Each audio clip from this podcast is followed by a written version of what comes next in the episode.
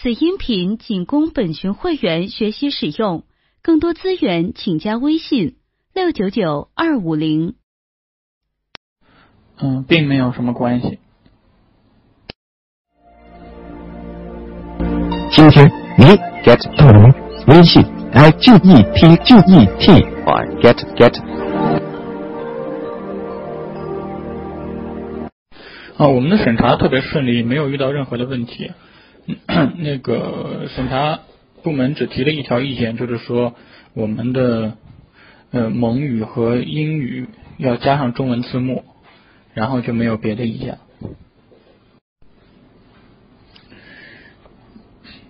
票房应该是超过了我们的预期啊，因为我们当初的预期是要破亿，这是我们给自己定的一个目标。那么现在应该是超出了这个预期了。所以说票房我们是满意的。啊，对，当然是出于商业的考虑，首先，另外也是我们统一的一个构思，认为它符合马戏团的一种质感，有荒诞的感觉。莎士比亚也是批判已被认定的批判，契诃夫也是批判已被认定的批判，托尔斯泰也是批判已被认定的批判，呃，雨果也是批判已被认定的批判，所以我认为。这个没有问题啊。张一曼，我们对于人物的设置并不是把她有女权的设定，她只是一个鲜活的人，而这个人在我们的生活中是有原型的，而且也符合任素汐这个人物。我们只会对角色进行人物的考虑，并不并不会对他进行角色的判断，给他赋予更多的意义。我和刘露想要表达的中心思想只有一个，就是说我们不能为了美好的愿望去做错误的事情。我们不能把美好的目的当成是借口，然后突破自己的底线。我们每个人都要明确并且守住自己的底线。其实呢，我跟刘璐想要表达的就是一个关于底线的这么一个主题，嗯，只是要表达这一个主题。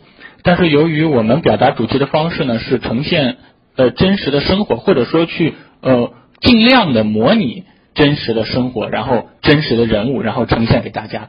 那么。它就会包含一些更加丰富的东西，就比方说，我给你吃一个西瓜，我是希望你去吃西瓜的瓤，但是由于我给了你一个完整的西瓜，那么有的人就觉得我拿西瓜皮去做一道菜可以清火啊，有的人就觉得我拿西瓜籽儿我也可以做一道零食啊，那我们觉得都是 OK 的，我们不反对那些解读啊，我我们觉得有有的解读也很有趣，但那个并不是我和刘露的初衷，我和刘露的初衷。只有一个，就是关于底线的问题。呃，删减片段的原因是因为时间的长度，另外的就是节奏。我们希望全程让观众注意力集中，然后我们做了一些适应，觉得有一些片段虽然单独拿出来看它是很有效果的，也是有意义的，但是对于全片的节奏来说会拖沓。嗯。但是现在看全片来看，它其实观众看出来并没有太多的疑问，所以我觉得是应该删减的。嗯，出于两种考虑，第一种考虑是因为它脱离了主要的矛盾冲突，它是一段节外生枝的戏啊，所以我们把它删除了。第二点考虑就是，嗯，有很多人误解了我们的本意，因为我和刘露的意思是想要表达的是什么呢？表达的是王八蛋总有一些冠冕堂皇的借口。我我再重复一遍，我和刘璐想要表达的是，王八蛋总有一些冠冕堂皇的借口，明明在做操蛋的事儿，他需要他却要说我是为了大局，他却要说我是呃为了什么民族大义，然后找一些呃自己的一些呃这个这个所谓的心路历程来给自己的操蛋的人生当借口，这是我和刘璐想要表达的。但是观众看完了之后呢？往往理解成了我们想说啊，坏人他也有好的一面，这就误会了我的意思了。所以呢，出于两方面的考虑，一个是出于节奏和节外生枝的考虑，第二个呢是出于呃大家看完这段戏之后，纷纷的误会了我和刘露的本意，于是乎呢，我们就把这段戏删掉了。嗯，呃，原本话剧呢是去美国的，但是呢，由于话剧是比较魔幻的，所以说我们不用考虑它的一些真实性。然后到了电影，我们要考虑它的真实性。结果呢，我们就发现那个时候他去不了美国了，嗯，因为那个时候香港已经沦陷了，他没有渠道可以去美国。那但是呢，佳佳呢，又是我和刘露站立场的一个角色。那么对于这样的一个我们站立场的角色呢，我们一一定要给他一个明确的结局，就是告诉大家说他是坚持自己的底线的，他是不会和这些人同流合污的，他是会离开的。那么他能去哪呢？呃，我和刘露思考了半天，我们觉得以当时的真实情况来看，他应该会选择去延安找他的这个大哥。嗯，这个是既是符合呃佳佳的人物逻辑，也是符合当时的这个生活逻辑。嗯，秘书就是之后的周铁男，周铁男就是改变之前的秘书。其实我戏里的人物大部分都是我在生活中见到过、听到过的真实的原型。其实生活中比有时候比电影更戏剧，你看到的很多人的改变你都认不出来。所以这样的改变不是没有，是很多的。只是他在戏剧的新的节奏中，你感觉到他变化的太太快了。因为像这样的事情，戏里面的这样事情，我们并不一定都能经历。但经历了以后，大家不会改变吗？我觉得这就是我们要探讨的问题。嗯，我我们在排片上其实没有遇到什么困难，因为排片这个事情啊，它是由市场决定的。嗯，那么再说的明确一点，也就是说它是由观众来决定的。我觉得这个是其实是没有什么问题的。比方说，我们最早定的档期是十月二十号，后来我们往后挪了八天，挪到十月二十八号，是什么原因呢？就是因为我们在十月二十号的时候，我们的口碑。我们最最终判断，我们的口碑在十月二十号的时候还来不及发酵，就是说，呃，观众我们去路演，然后那个时候观众看到我们的影片之后产生的口碑还来不及反馈到这个影院。那么当时十月二十号给我们的这个预排片，大约就是我们会排在第三或者第四。然后呢，我们觉得这样呢，呃，对我们是不利的。我们希望让我们这部电影的口碑能够发酵出来。然后呢，我们就把它往后挪了八天，挪了八天之后呢，效果就很明显。呃，产生的产生的什么效果呢？就是说，我们在十月二十八号上映的时候，我们虽然撞的是一部这个全球同步上映的好莱坞大片，我们撞的是《但丁密码》，而且《但丁密码》是全球同步上映的。但是我们在二十八号，由于积累了观众的口碑，所以我们的预排片是超过它的。我们一度我们的预排片要到百分之三十，那个是很惊人的一个预排片。但是到实际排片的时候，呃，我们略低于但丁密码，是我们自己故意呃把这个排片压下来的，因为我们想保这个上座率啊。所以说，其实我们在呃，其实我说这个是什么意思呢？就是说我们在排片呃上其实没有遇到什么所谓的困难。那么另外就是说，我认为现在的这种排片的机制是健康的，也就是说现在的排片的机制，影影院是呃从。这个观众的需求，从观众的口碑的角度来进行排片的，我认为这种机制其实是健康的。呃，只是说这个片方要充分的理解，并且充分的运用这种机制。啊，你比方说我们一开始定在二十号，可能就是说对我们的这个口碑的预期，呃，没有一个充分的明确的预期。然后我们往后推了八天，定到二十八号，那么就是基于这种。呃，这个口碑的这个呃，对对口碑的这种信心，那么做了一个非常明智的这个调整，然后也争取到了一个非常高的排片的份额。这样。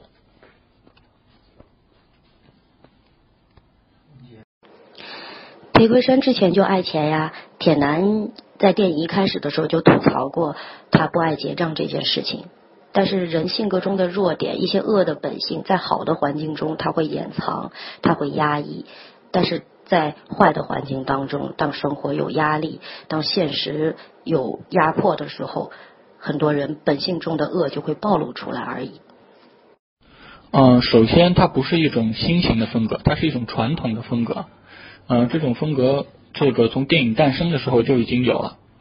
呃，其次，它也不是一种舞台形式的风格，它就是一种电影风格，它是电影风格中的一种。啊，比方说最近的例子就有这个意大利电影《完美陌生人》啊，也是一部这个口碑非常好的意大利电影。然后再往前一点有这个《八月奥瑟郡》啊，每年都会有很多呃类似风格的电影。然后经典电影史上也有很多类似风格的电影，所以它就是一种传统的电影风格。所以我不会担心观众会觉得陌生啊，或者观众会觉得什么什么什么啊。关于所谓的话剧腔这个问题，不知道是不是大家经常看话剧？那这个跟所谓的话剧腔真是千差万别。然后我们对于演员的要求就是完全本色，我们选择我们最熟悉的演员，包括后来我们选择的演员也要进行大量的面试。然后我长期跟他相处，就是想想要看到和了解到他生活中各种真实的状态是什么样。所以我们在在拍摄的过程中，经常有的镜头要过几十条，就是因为我一定要看到以他自己本人在这个。情境之下会出现的样子，我觉得是真实的，是他平时本人会出现的样子，是最真的那一条那一瞬间，我们才会过去。所以，其实这个戏里面所有的状态，我或者我们要求的状态，都是他们平时最真实的样子，是他们平时吵架、平时生气、平时在这种情况之下、极端的情况之下会表现出来的自己的状态。我们在话剧舞台上也不允许演员有话剧腔。那从观众的反馈看来，大家会带入这些角色，特别会很喜欢张一曼这个角色。正是因为如果他让他们相信了，如果不相信的话，这一切都是不会造成的。呃，驴得水的舞台剧在豆瓣上的评分是八点五，然后驴得水的电影在豆瓣上的评分是八点四。呃，但是这个舞台剧是只有几千人评分，但是电影呢有八万人评分，所以我认为。从观众的反馈上来看，我认为电影的表现是成功的。至于如果有的人特别特别不喜欢，我觉得是这样啊，任何东西都会有人特别特别不喜欢。比如说 iPhone 手机，我就特别不喜欢，我特别讨厌 iPhone 手机。但是能说明什么呢？能说明 iPhone 手机是一个不好的产品吗？没有，我只能承认 iPhone 手机是一个非常好的产品，因为大众接受它。我不能因为我不喜欢 iPhone，然后我就呃去去去这个认为 iPhone 是一个有问题的产品，嗯，这样是我有问题。呃，的确，这是我听过最离奇的一种解读。呃，从哪个角度和哪个环节也不可能是孙家教导的铜匠呀。那我建议你换一个老师，我觉得你的老师误人子弟，但这只不过是我个人的看法啊。仅仅是我个人的看法。我们这个戏要探讨的就是，不能为了美好的目的去做错误的事情，不能为了美好的目标放弃和妥协自己的底线，要守住自己的底线。那校长这个人物其实是全剧的主角，主要线索是在他身上的，造成一切的恶果的起源也是他。他就是一个真正的，用他的话说，办大事不拘小节的人。他认为把事情办好就是目的。就是最重要的，那底线是不重要的。那我们想要呈现的就是像这样的一种处事方式，最后的结果就会把喜剧变成一出悲剧。所以校长的恶就是他所有的行为中的办大事不拘小节。呃，首先呢，当然是通过这个争执来解决分歧。那么争执的过程其实也是一个呃各自梳理清晰自己这个观点的过程。那么往往呢。嗯，遇到分歧，那么通过争执就能够达成一致的意见。那么如果呃通过争执仍然不能够达成一致的话呢，嗯，还有一个办法就是说，按照各自的方式各来一遍，我们最后看结果。啊，由于我和刘露，嗯，在这个在这个最后的判断标准上，我和刘露是完全一致的，所以说每一次看结果，我们最后都都能够达成统一的意见。嗯。因为话剧有假定性，在话剧的舞台上，铜匠这个角色说的是山东话，那么他说山东话，特派员都听不出来，那是一种喜剧效果，也是观众能认定的假定性。但在电影的舞台上是不可以这样呈现的，观众会不相信。于是乎，我们要选择一种语言，是又是一种。地方语言又是可以听不懂的，然后我们在试了大量的演员的过程中，正好碰到这个蒙族的小伙子阿如那，他的表演和他的真实的状态特别符合这个角色，所以我们最后就定了蒙族，并不是一开始设定他是什么民族的。呃，我们是一个独立的创作团队，然后我们会根据自己的经历和人生阅历选择自己想要表达的东西，并不太在乎市场上需要什么。我们就是一个作坊，我们想要表达什么，我们就会寻找一个合适的故事把它表达出来。那时间可长可短，都是不确定的事情。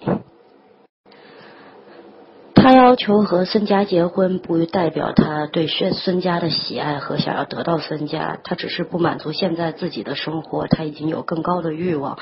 于是乎，如何让他得到更好的生活，改变现在的生活，所有的途径他都会去尝试。而是在当时的情况下，他跟孙家结婚，跟美国人去美国，可能对他来说是一个最好的选择。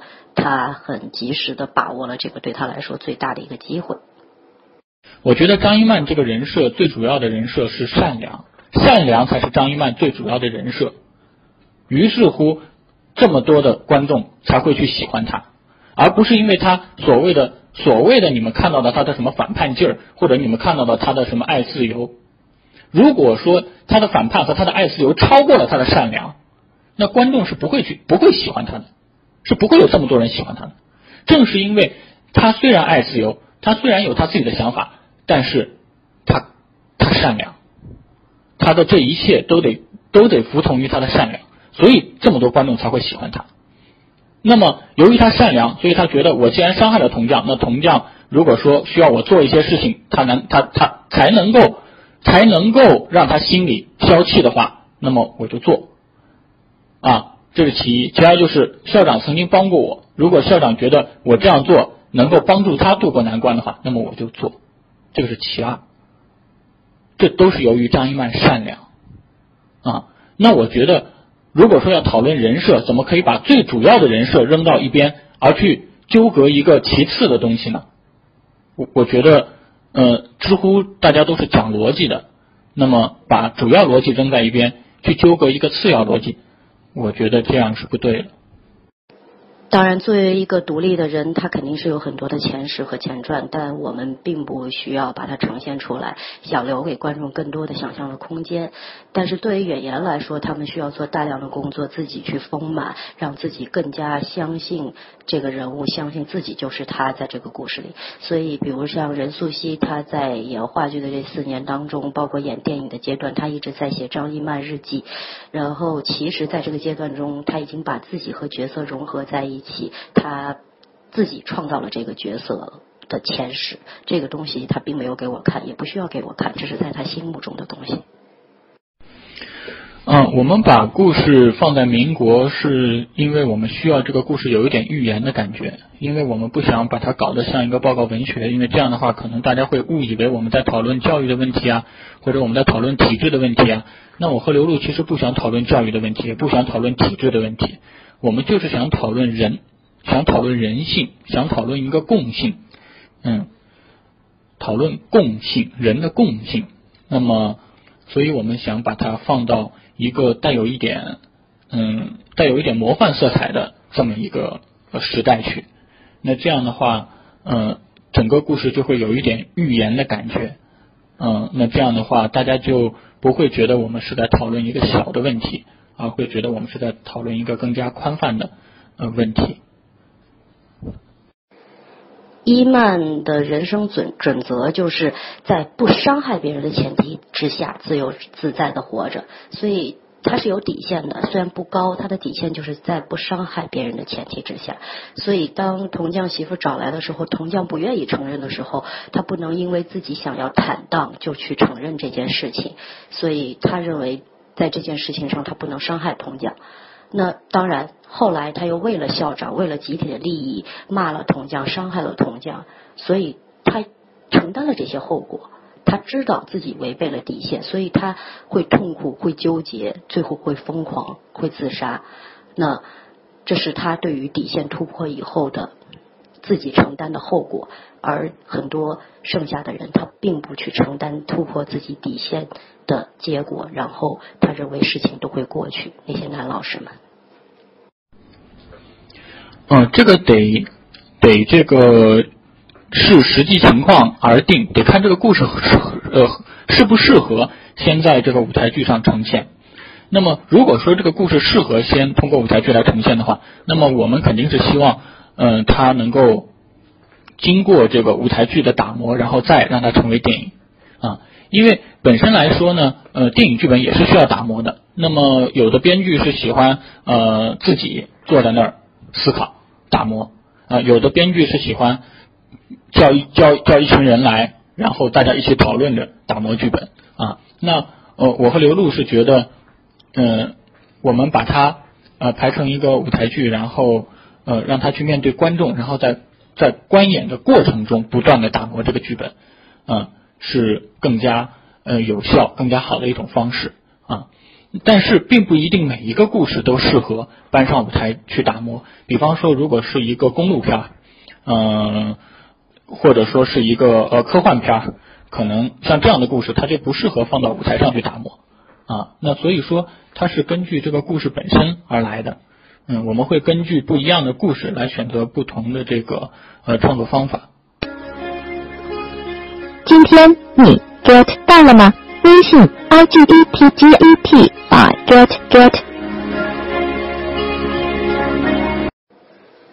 孙家就是坚持自己的原则，然后不愿意突破底线的一个人。然后可能在生活中这种人不多，就算有很多人都会认为是幼稚。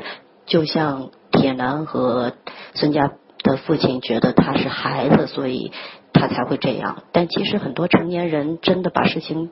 办成的人很多都是这样的人，只是说很多人妥协了以后不认同了这样的人的行为。呃，我跟周深是站立场站在孙家的这边的，我们认同他现在的行为，但是的确他还小，他还没有成熟，我们不知道他去了延安会在经历什么，他会不会改变？但至少在这一刻，他是一个希望。并没有谁不准你说缺点啊，你可以说我没有禁言你啊。但问题是什么呢？问题是，知乎是一个讲道理的地方，所以说你说缺点你得讲道理，然后呢，呃，我也跟你讲道理，因为知乎是大家讲道理的地方。但是你你现在的情况呢，就是说你没有在讲道理，你一直在摆态度，你从一上来你就摆态度，但是呢，你拿不出任何的证据。比方说，你说大家都觉得什么什么，但是豆瓣的评分并不支持你啊，你只是说我的老师说了，然后我觉得什么什么，但这个没有什么意义，因为你的老师算什么呢？你的老师有什么作品呢？啊，没有意义。就好像我举的例子，就好像我说，我觉得 iPhone 是一个特别差的产品，没有意义。虽然我说的是实话，我确实很不喜欢 iPhone，但是我也只能承认它是一个被大众认可的一个优秀的产品，这才是讲道理。而你现在说的是没有道理的。张一曼。他也突破了他自己的底线。张一曼的底线是在不伤害别人的前提之下自由自在的活着。可是，在为了所谓的集体利益的情况之下，他的确是伤害了铜匠的，他也突破了他的底线。但他唯一跟别人不同的是，他突破了底线以后，他会痛苦，他会内疚，那他愿意承担后果。但是所谓的结尾的归宿，并不是我们对他的惩罚和现实对他的惩罚，而是他突破了这一切以后，他自己内心的痛苦，和他在看着这一群突破了底线还不愿意承认的这一群同伴的时候，他无法面对。我觉得这个时候离开，也许比他留下来更幸福。嗯，是这样的，就是说。嗯，我和刘璐认为不存在艺术片和商业片的区别。我和刘璐认为只存在好看的电影和难看的电影的区别。嗯，那么，嗯，商业电影也可以很艺术，嗯，然后这个不商业的电影也可以很不艺术、很烂，啊，那么，嗯，在我和刘璐的这个传承里面呢，因为我和刘璐学习的是斯坦尼体系，那么斯坦尼体系有一个追求，呃，就是他要求我。我们要做人民的艺术家，而不做公平的艺术家。什么叫做人民的艺术家呢？就是说，你所创作出来的作品是面是面向人民大众的。那么，其实就是要求换到现在的语境，就是要求你要创作出的作品是要商业化的，是要大众化的，而不是孤芳自赏的。那么，斯坦尼说不要做公平的艺术家。公平的艺术家在他那个时代，就是说是演给贵族看的。在我们这个时代，换到我们这个语境里面，我认为什么叫公平的艺术家呢？两方面，一方面就是说是。呃，这个，这个，这个，这个，呃，是这个给政府做命题作文的，是这个，是这个某些这个意识形态的这个吹鼓手啊。那么另一方面呢，是什么呢？也就是说是完全自我的艺术家。嗯，他只他只思考自我怎么表达，但他不思考观众怎么接受啊。那么其实，在我和刘璐的传承里面，嗯，我们。所追求的艺术本身要求我们不是公平的艺术家，要求我们是人民的艺术家。也就是说，我们在追求艺术的同时，其实也是在追求商业化。我是喜欢孙佳这个角色的呀，但是我和刘露故意的就是让他显得不那么完美，让他显得不那么像一朵白莲花。因为其实生活当中啊，坚持底线的人，生活当中能够，或者说生活当中真正比较正直的人呢，其实是不讨人喜欢的。这就是我和刘露想要呈现的一种真实。嗯，我们并不想告诉观众说，你看，嗯，一个人可以很正直、很坚持底线，然后啊又很受欢迎，大家都觉得他好可爱，不是这样的。一个人如果正直，一个人如果坚守底线，他在生活中往往会显得不那么可爱，但他是对的。嗯，所以我和刘露是喜欢孙佳这个角色的，虽然他在戏里有的时候让人觉得不那么可爱。我我觉得，你的这个逻辑啊，有一个环节是缺损的，什么环节呢？做大事不拘小节，确实是人类发展过程当中所存在的一个现象，但是它是必须的吗？你首先得证明它是必须的。我认为做大事不拘小节，我认为做大事不拘小节，并不是必须的，并不是他必须有了这个，人类的社会才会进步啊，只是在进步的过程当中，它是一种现象。那么在进步的过程当中存在的现象多了，那强奸也是存在的现象，杀人。嗯，这个凶杀也是人类社会进步当中存在的现象。那这些现象都是必须的吗？我觉得这个逻辑说不通。哦，这个有好多人误会啊。其实我们没想到，呃，为什么呢？因为其实这个是呃，这个新娘和伴娘是新娘和伴娘了。那个呃，当时我们在拍的时候也注意到了，说，哎，这个怎么会有两个女生？后来仔细一看，哦，是新娘和伴娘。于是我们觉得也没什么。结果没想到影片播出之后有这么多人误会。要是早知道大家都会误会，我们就呃换换一个道具了，就不把它放在那儿了。这个剧本刚开始创作的时候是放在当下的，但我们把它后来改到民国，并不是为了逃避审查和更好的影射啊，正是因为我们觉得放在了当下，就会把这个故事的表达局限在讽刺当下和讽刺体制上。那这个。不是我们真正想表达的，也把这个故事缩小了。我们愿意探讨是这故事里面的人，这种人性的变化，在任何时代、任何国别都会产生。比如我们去台湾演出的时候，台湾的观众觉得这说的就是我们现在经历的故事。那一年他们正在大选，那我们有一个德国演员想拿我们的剧本去德国的一个小镇剧团演，我们就觉得，嗯，你们怎么能了解这样的故事？但他说都是一样的，人性的变化都是一样的。我们那里也正在经历这些事情。只要把里面的美国慈善家换成中国投资商，一切都都成立了。所以我们是想要达到这种效果，想要探讨人的共性，而不仅仅是一种一种讽刺、一种抨击。好，这个是人性当中的一部分，但是它是可以克服的。我认为是可以克服的。那么我在生活当中见过，嗯。我在生活当中就见过很多真实的案例。那么，有的人他就没有克服得了，他就开始报复；有的人他就他就克服了。嗯。啊，开心麻花是参与了投资，但是没有参与这个剧本的改编。啊，开心麻花是我们电影的出品方之一。然后，周深零九年的时候就跟他们合作过音乐剧。然后，对于他们对于创作者的自由度非常欣赏，他们是完全不干预创作的，所有的创作的决定权都在我们自己手上。然后，他们只会做一些协助工作，比如说介绍一些制作团队。我们的制作团队的大部分人是他们从《夏洛特烦恼》剧组引荐过来的。初创的时候，初创的时候是有这个想法的，但是我们在创作的过程当中，慢慢的就把这个想法抛弃掉了，啊，因为我们认为，如果说我们只是狭隘的针对某一个时期，或者狭隘的针对某一个地域，嗯，那么这个作品的格调会变低。所以说，虽然我们开始的时候是有这个冲动，或者说是有这个想法的，但是在创作的过程当中，最终我和刘璐选择让这个作品，嗯，去针对的是。人类的共性。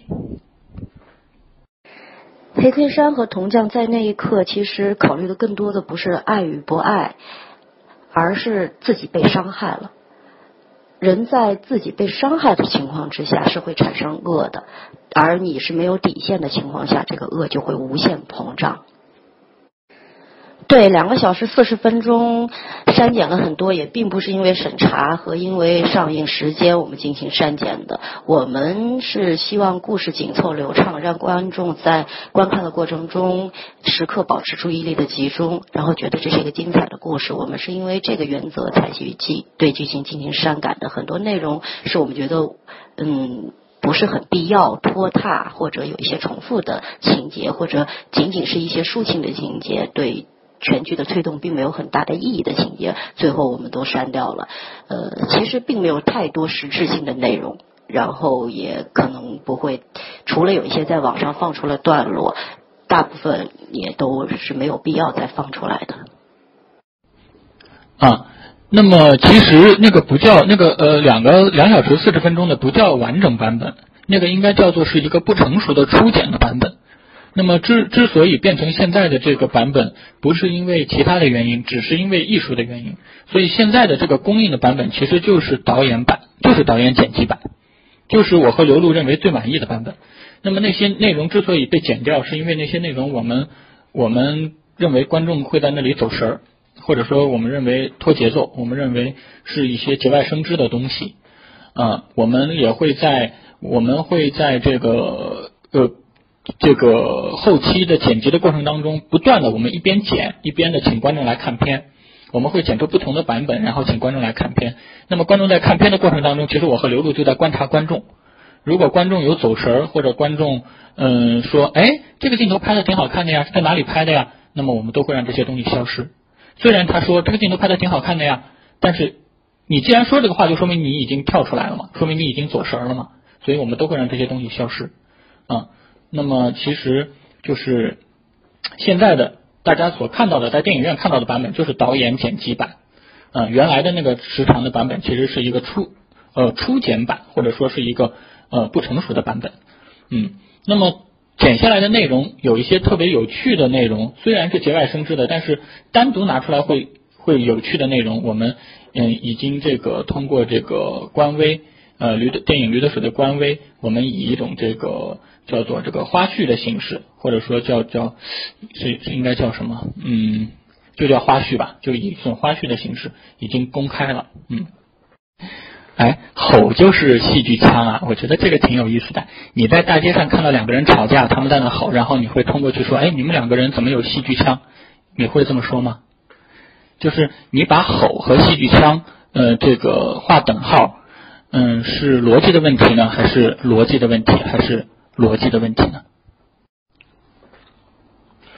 嗯，我觉得这个分两部分来说。第一部分就是说，伊曼的本意是不想伤害铜匠的媳妇儿的。啊，伊曼认为，如果这个事情不让铜匠的媳妇儿知道，那么就不会伤害到他。虽然我不同意他的这个观点，虽然我不同意他的这个观点，但是呢，我只能说，伊曼的出发点他是这么想的。他认为，他很真诚的认为，只要这件事情铜匠的媳妇儿不知道，于是乎就不会伤害到他。所以说呢，这个伊曼也是不愿意承认这件事情的。一开始是非常这个坚持的，他不愿意承认这件事情的。那么。后来当然伊曼这个伤害到了，呃，由于他不想伤害校长，由于他这个被被这个校长逼迫啊，那么无奈之下他伤害到了铜匠，也伤害到了铜匠的媳妇儿。那么他是很自责的，他不像其他的人，就是呃我做了错的事情就让他过去吧，我做了错的事情我给自己找一个借口。伊曼并没有这样，他是很自责的，而且他是呃他是愿意承担责任的，嗯，他也是愿意做出一些牺牲来让铜匠觉得好受的。嗯，这个扣帽子没有什么意义，咱们得举例子，就是说你具体的觉得哪一段的表演有所谓的这个戏剧腔，你举个例子出来，看看大家同不同意你的观点啊？比方说你是觉得这个伊曼和铜匠媳妇吵架那一段是有话剧腔呢，还是觉得这个铁男拿着剪刀向特派员示威的那一段有话剧腔，还是觉得铁男和佳佳吵架的那一段有话剧腔啊？具体是你是觉得哪一段这个？是有所谓的话剧腔，而不是生活当中人们吵架的样子，而是一种话剧舞台上吵架的样子。你觉得具体是哪一段？然后你举个例子，看看大家能不能够认同你啊？然后你现在呢，就是扣帽子，扣帽子谁都会啊，扣帽子没有什么技术含量，嗯，只会显得你自己嗯很情绪化，嗯，仅此而已。点映过程中有太多值得感慨的事情了，然后也更加坚定了我觉得这次创作的意义。然后有很多人，比如说给给我们留小纸条，有人就在小纸条上写“生活把我变成了裴魁山”，啊，那一下我们所有人眼泪都流下来了。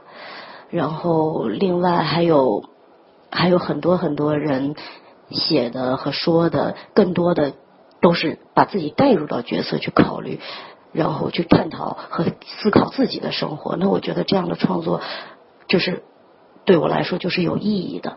然后，另外就是我们也会进大学进行探讨，然后演或谈。然后曾经在一个大学里面，有学生说，办大事不拘小节是现在生活的常态，是我们社会的准则。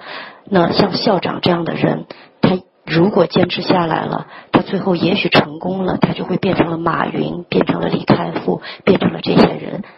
难道？这就是错的吗？啊，在那一刻，我我我我真的是浑身发抖。然后他就说：“我也不是要跟你们争论这个事情，我只是我要面临社会了，我想，我想，我想知道，我想探讨这个事情。”那我就说，这个电影我们想要表达的就是这个。那这就是我创作这个电影的意义。你既然看了这个电影以后开始质疑你。认为一直正确的这个观念，那么请带着这个质疑生活下去，有一天你会得到答案。啊，呃，并没有什么特殊含义，嗯，只是因为说是，呃，它是一头驴嘛，它不是拿一头驴来虚报嘛，啊，然后驴又可以，嗯，这个变成吕，就是变成一个姓氏，叫做吕的那个姓氏，嗯嗯，没有什么特殊的含义，呃，那个。豆瓣的我不知道，呃，豆瓣的因为它的量也挺大的，我没有仔细看。知乎的这个我看了，嗯，还是还是有很多说到这个坚守底线的问题，还是有很多人说到这个问题。虽然说他没有直接的说坚守底线，他可能换一种方式说，他可能说的是换了一些词来表达，但是意思我觉得观众是理解到了，就是说。嗯，在遇到一些抉择的时候啊，或者说他说的是我们要不要守住自己的良心啊，或者说他们说呃这些观点，我认为都是呃都是其实就是说表呃其实是接受到了我和刘璐想要表达的这个关于底线的这个问题。那么嗯除此之外呢，确实也有一些是过度解读的啊。那么我觉得嗯这是观众的权利啊，就是观众有权利嗯。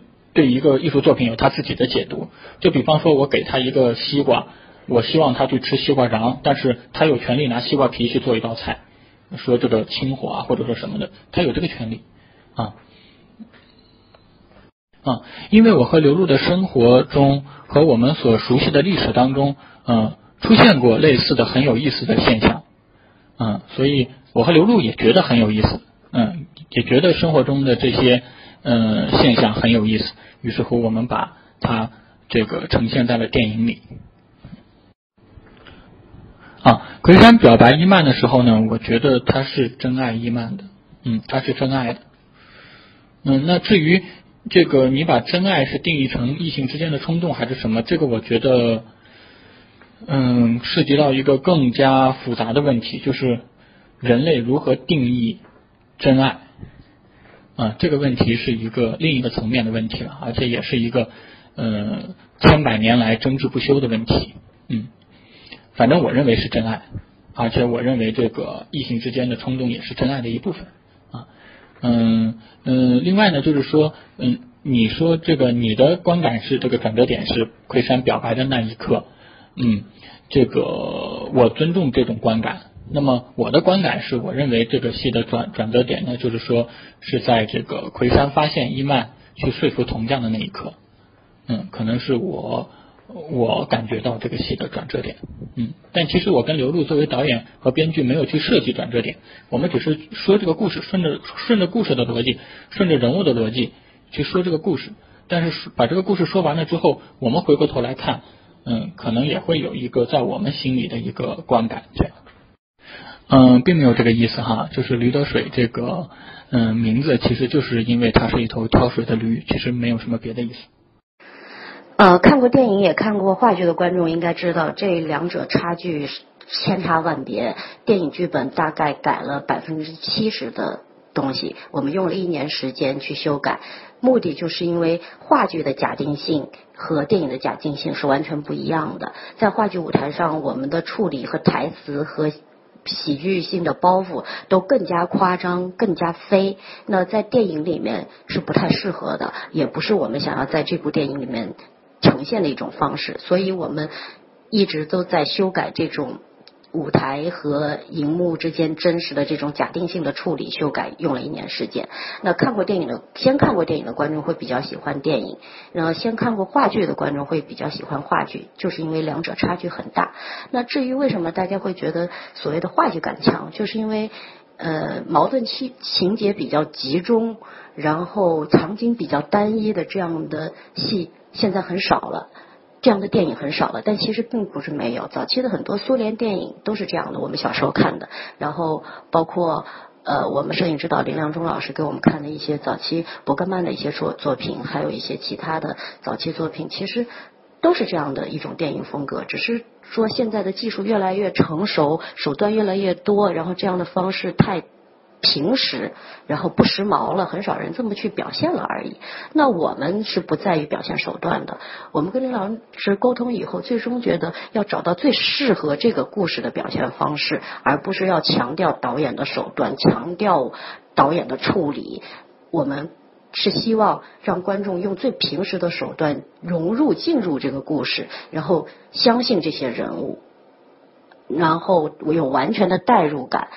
那。我们所有的东西都是为这个服务的，那所以我并不认为它是一种话剧感，只是一种现在很少见的风格而已。那这种风格呢，有好有坏。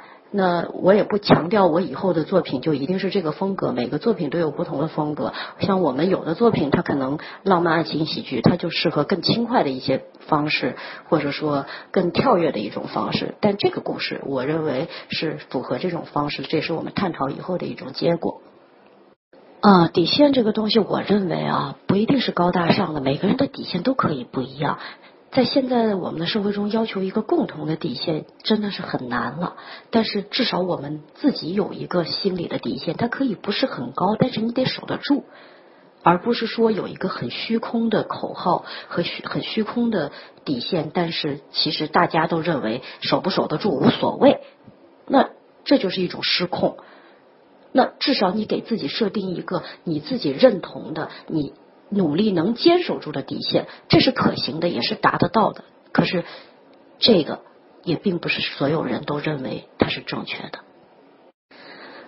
播算这个，包括刚才我看上面一条也合并回答吧，就是说关于戏里面很多人的行为模式是不是有我们刻意安排的或者不合理的方式？其实我跟周深最早在写话剧剧本的时候，只写剧本大纲，然后这些主要台词，我们并不设定演员怎么处理，我们会选择最合适的演员，认为性格相似的演员，让他把他放在情境里面做即兴练习，让他自己。相信自己是人物，然后里面的所有台词和动作和行为都是他在里面生活着玩出来的。包括张一曼的这个扔蒜皮，当时排练的时候正好在我家，那天排练场有事儿，我就在我家排练了。然后我们家正好有一筐蒜，然后可能是腌腊八蒜还是干嘛，我忘了为什么我们家有那么大一筐蒜。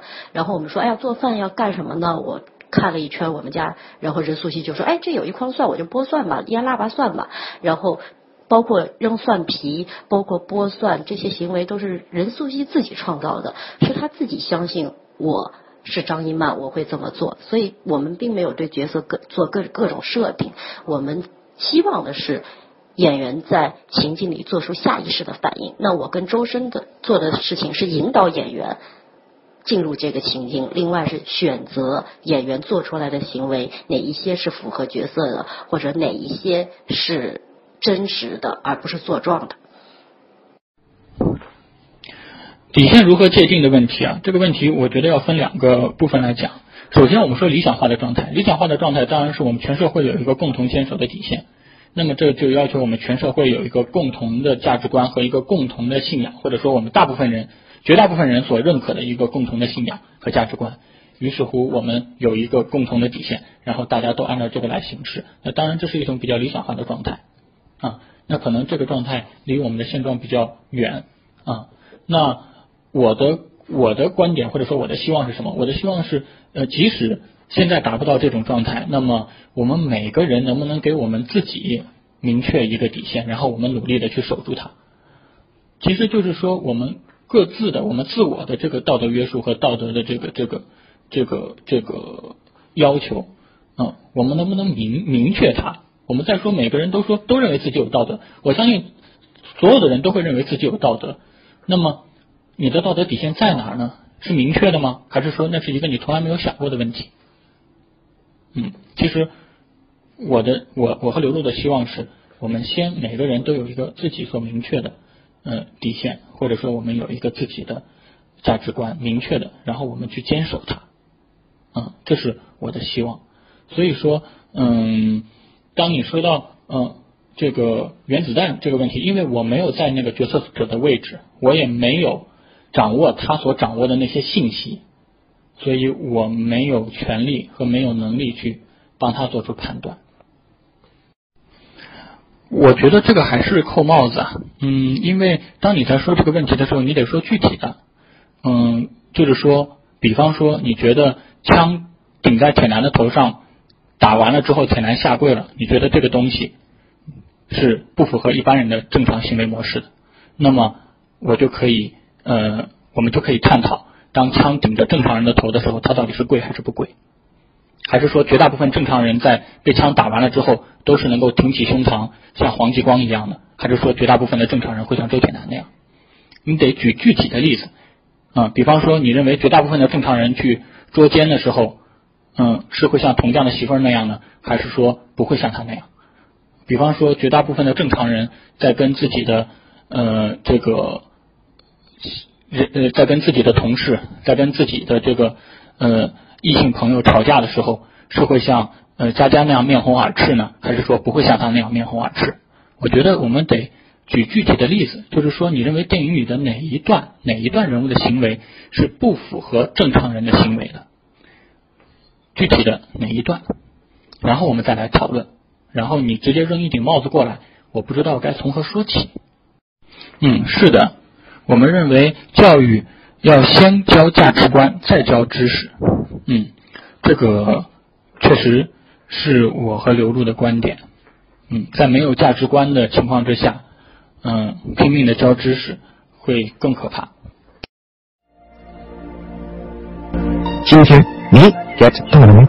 微信 i g e t g e t y get get。嗯。确实是减掉了佳佳教铜匠的那部分。那么佳佳教铜匠无非就是教了这个国文，教了英语，教了他一些英语，然后教了他一些这个礼仪，嗯，就是待人接物的一些礼仪，这样三部分。嗯，一个是国文，一个是英语，一个是呃礼仪。那么我们把这部分戏剪掉了，嗯，然后其他的有很多这个观众的想象，说佳佳教了铜匠这个，教了铜匠那个，嗯，其实是没有的。张一曼为这个集体付出了那么多，他对这个集体是有爱的，是有感情的，对于大家的这个乌托邦是有梦想的。所以，当他疯了以后，看见了这么一个集体性的庆典的时候，他是希希望参与的，哪怕大家不让他参与，他也不想被抛弃，他也希望参与进来。那这个是任素汐自己作为张一曼，我们跟他一起梳理沟通以后，他认为的，我也觉得很准确。我们选择佳佳这个演员，就是蒲冠英这个演员的时候，就是因为她身上有一股现在很多女孩子没有的执着，甚至到神经质的一种执着的劲儿、执拗。然后他经常跟我们也争执，然后坚持他认为很对的东西。我们经常在排练场、在拍摄现场进行争论，就是一个他对于自己认为对的东西是非常坚持的一个女孩。那这个跟佳佳这个角色特别相似，包括他跟铁男那一场吵架的戏，里面的台词都跟我们原来写的完全不一样了。我们让他们在这个台词的结构上进行发挥，然后他们生发出来一段比我们想象的更有力量。我们进通过他们的。排练通过他们的即兴交流，我们进行了很多删改，所以现在这一场戏的表达方式完全是蒲冠金和刘帅良本人的，而刘帅良是蒲冠金的师哥，他已经经历过剧组，经历过社会，所以他经常在剧组里面会觉得蒲冠金你很幼稚，觉得你很多行为很完全就是就是小孩儿，然后所以这里面他们的那种争执是和那种互相的不理解是从。排练中，从生活中的状态就引申过来的，所以我们只是选择更最合适的演员，然后让他们从生活中一点一点的相信这个情境，然后把自己的态度带到带到这个情景，最后出来的结果，你会发现其实比你想象的要真实。啊，这个算的问题，我觉得嗯有两个嗯需要这个明确的，第一个就是张一曼。嗯，跑出来其实是没事找事儿，并不是真的为了做饭。他做饭只是一个借口，他其实是想逃避这个特派员在场的这么一个场面，所以说他跑出来了。跑出来之后其实是没事找事儿的。嗯，那么这是第一，其次就是说他其实没有剥那么多蒜啊，呃，我们我我镜头也没有呃这个交代他剥了很多蒜，嗯，只是那个筐里存了很多蒜皮而已。今天你 get 到了吗？微信 i g e t g e t by get get。